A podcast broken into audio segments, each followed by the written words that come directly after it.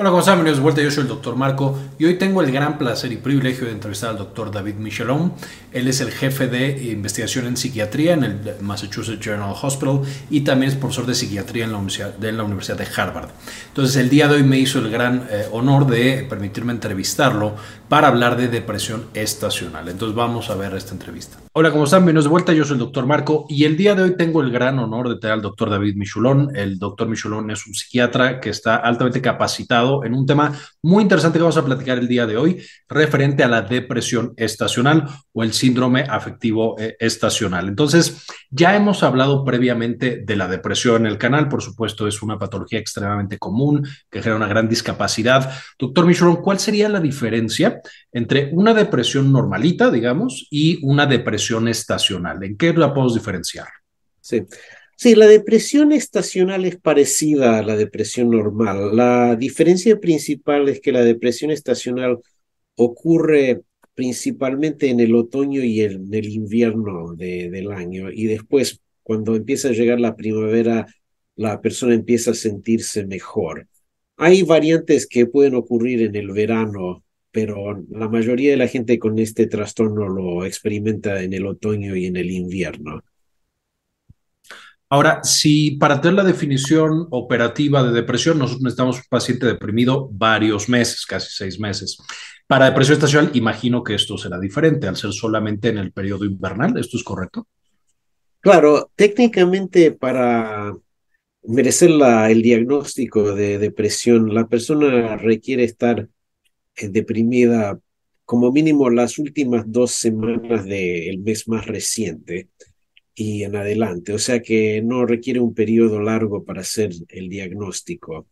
Evidentemente, la persona que tiene el trastorno estacional eh, va a experimentar los síntomas durante menos tiempo que otras personas. Claro. La depresión puede durar a través del año. Correcto. Y por ejemplo, así como nos sucede en la depresión tradicional, que así la voy a llamar de pronto en, en este video, eh, estamos también pensando que va a haber acompañantes, es decir, no solo el trastorno del estado de ánimo, sino también otras manifestaciones, por ejemplo, en sueño, apetito, alguna otra cosa, o estas no están presentes en la depresión estacional.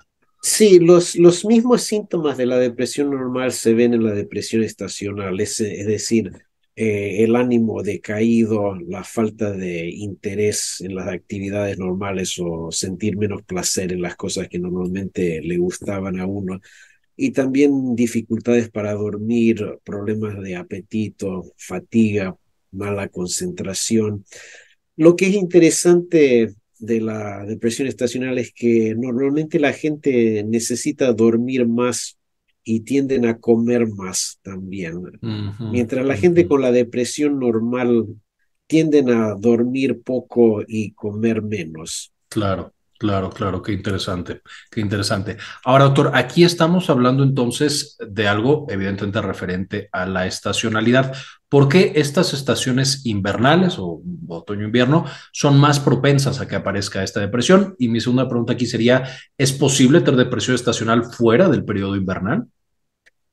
Bueno, la, teoría principal es que es la, la falta de luz del sol que provoca el trastorno. La luz cuando da en la retina del ojo provoca ciertas reacciones químicas y ciertas hormonas como por ejemplo la melatonina y otras, la serotonina, pueden ser afectadas. Eso es la teoría respecto a la depresión estacional. Sin embargo, para la persona que tiene el trastorno durante el verano, tiene que haber alguna otra explicación, porque no, no puede ser la falta de, sol. Así que es evidentemente más complicado de, lo que uno cree. Por supuesto. Y entonces ahí estaríamos nosotros suponiendo si lo que causa esta depresión es, como usted mencionaba, la falta de luz o al menos tener menos intensidad lumínica en invierno. Mencionaba usted algunas de las hormonas y neurotransmisores que veríamos implicados. Imagino, ya mencionó usted uno, la melatonina muy importante, eh, por ejemplo, también vitamina D tal vez, que, por supuesto la luz solar también nos ayuda a producirla. Eh, estas están implicadas y si sí es así, el problema es que tenemos menos de estas hormonas y neurotransmisores o que a lo mejor se producen a diferentes horas o por menos horas. ¿Cuál sería un poquito ese, ese componente biológico que encontramos? Claro, eh, la, la melatonina normalmente se produce durante la noche cuando estábamos a oscuras, o sea que la falta de luz del sol puede engañar al cerebro y el cerebro puede producir más melatonina y eso podría contribuir a la depresión. Los otros eh, neurotransmisores como la serotonina, la teoría es que hay menos de ellos y eso es lo que puede provocar la depresión. Lo mismo con la vitamina D que si, eh, si escasea también puede contribuir a la depresión. Claro, y más adelante hablaremos un poquito más acerca de tratamientos, pero imagino que entonces la medición de estas hormonas y de estos eh, mediadores o la suplementación acerca hablando acerca de vitamina D en particular, ¿esto ayuda de algo o no hay mucha evidencia o se ha demostrado que no funciona? Sí, hay, hay estudios que han hecho que apoyan a la suplementación, eh, particularmente de la vitamina D, para tal vez impedir la, la depresión.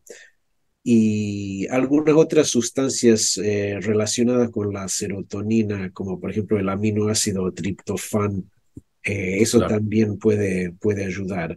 Así que se puede manipular al cerebro químicamente. Ok, correcto, que eso sería súper interesante, por supuesto.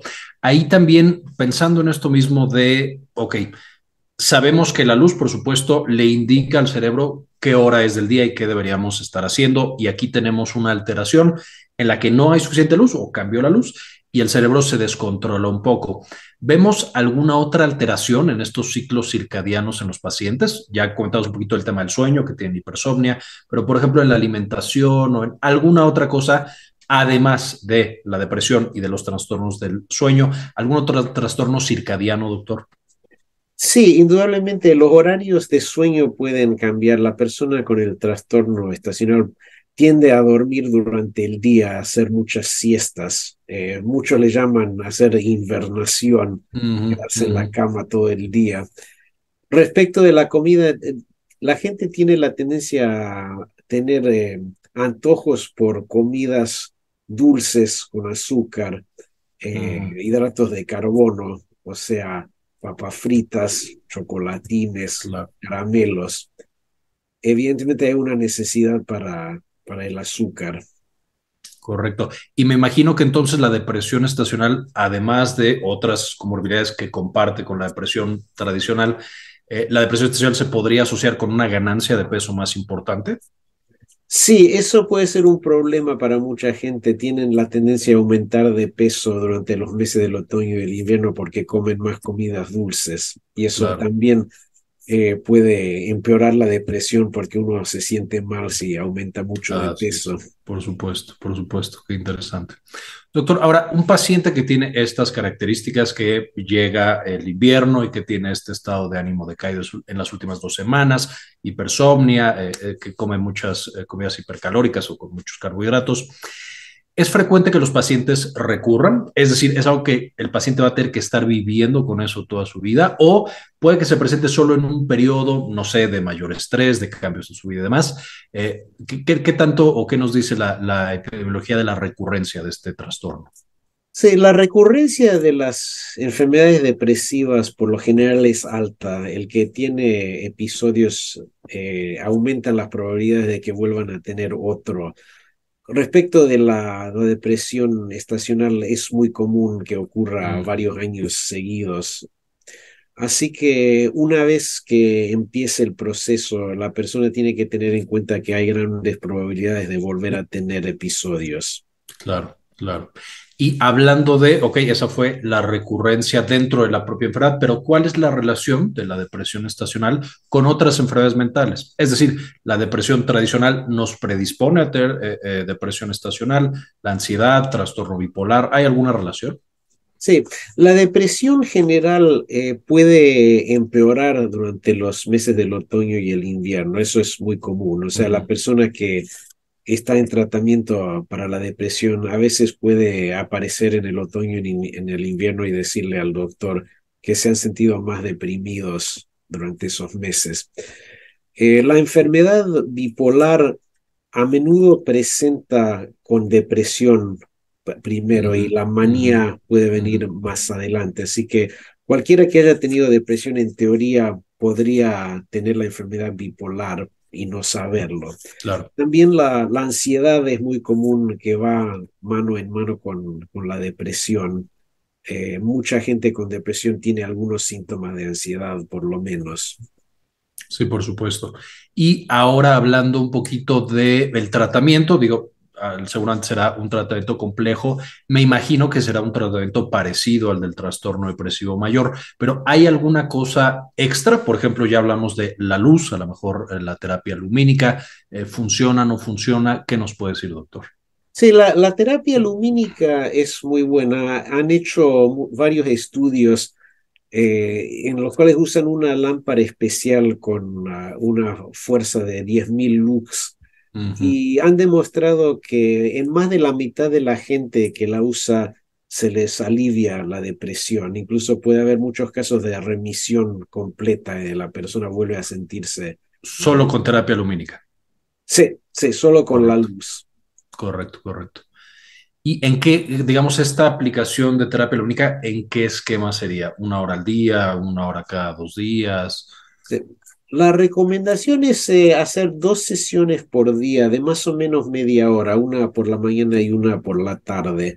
Y para la mayoría de la gente eso es suficiente, o sea que no representa un gran eh, compromiso de tiempo, digamos. Correcto. Entonces, con dosis, más o menos, obviamente, previo el diagnóstico por un médico capacitado y demás, la terapia se podría considerar de primera línea la terapia lumínica con una lámpara de 10.000 lux eh, y serían dos sesiones al día de 30 minutos, una en la mañana y una, y una en la noche. ¿Resumí correctamente esto, doctor? Sí, exactamente. Incluso eh, la, han, la, han, recomendado como terapia de primera línea a la, a la okay. luz. Ok, ¿y es luz blanca o es luz de algún color? Lo pregunto porque sabemos que las pantallas, los celulares y demás justo causan insomnio, por especialmente la luz azul que llega al ojo y activa el, el sí. sistema reticular. Recomiendan una, la luz blanca, okay. eh, como digo, de esa fuerza de 10.000. 10 eh, uh -huh. Y esa es la que han estudiado y la que es mejor. Han hecho otros estudios con otros tipos de luces, pero eh, no, no son eh, estudios de gran categoría. Eh, incluso a, algunas a, han hecho algunas investigaciones con luz ultravioleta, pero okay. como tiene otros peligros, no sí, lo recomiendan. Justo. Claro, por supuesto. Que por supuesto yo diría con la vitamina D, pero también incrementa, supongo, riesgo de cáncer de piel y demás, ¿no, doctor? Claro. Exacto. Además de esta terapia de primera línea, la terapia lumínica, ¿qué otras intervenciones se han estudiado, doctor? Sí, las, uh, las otras intervenciones son las más comunes que usan para la depresión general, son las medicinas antidepresivas y las psicoterapias. Eh, ambas tienen mucha evidencia eh, basada en estudios investigativos que demuestran que son efectivas para este tipo de depresión. Incluso en algunos casos más severos se pueden combinar, o sea, uno puede tomar antidepresivos y también usar la lámpara y eso puede, puede ayudarle más aún.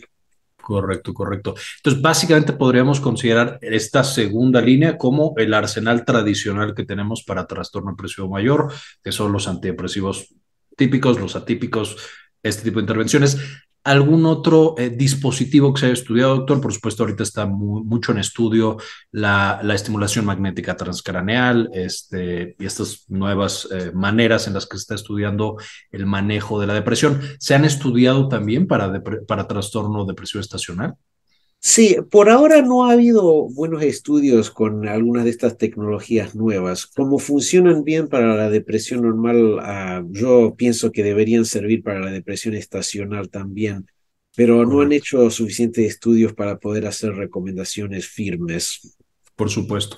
Y usualmente, doctor, aquí digamos tengo una pregunta compuesta. La pregunta primero sería, ¿qué tan severa puede llegar a ser la depresión estacional? Y si hay depresión muy severa, ¿se ha llegado a usar y a considerar terapia electroconvulsiva? Sí, la, la depresión eh, eh, estacional puede volverse muy severa como la depresión normal. Por ejemplo, el individuo puede em, empezar a pensar en el suicidio o tratar okay. de hacerse daño. Y en esos casos más extremos, eh, normalmente hay que tratar la condición con más agresividad y a veces claro. eh, tratamiento electroconvulsivo es lo mejor, pues es el tratamiento que ha tenido más éxito eh, con la depresión que es más resistente al tratamiento. Correcto, correcto. En esta misma línea, doctor, pensando en, de nuevo, terapias nuevas, fármacos nuevos, y ahorita que mencionaba la ideación suicida, ¿se ha estudiado la ketamina o la esketamina en estos mismos pacientes, digamos, con trastorno depresivo estacional o no, y este, eh, ideación suicida? Sí, la, ketamina y la esketamina la han estudiado en, depresión severa, no necesariamente estacional. Y también se ha estudiado en particular en, gente con depresión y pensamientos suicidas muy fuertes. Y se ha demostrado que la ketamina y la esketamina pueden eh, aliviar la depresión rápidamente y también disminuir los pensamientos suicidas. Correcto, correcto. Entonces, digamos, sería también parte de este arsenal que hay para la atención de este tipo de trastornos. Sí, indudablemente podría servir muy bien para esta gente. Perfecto. Doctor, esto fue hablando acerca de la terapia farmacológica. Finalmente mencionamos que otro de los pilares, por supuesto, es la terapia psicológica. En terapia psicológica, ¿cuáles son los tipos de terapia que favorece hasta ahora la investigación para el manejo de la depresión estacional? Sí, las, eh, las terapias cognitivas son las que tienen más eh, evidencia eh, basada en estudios investigativos.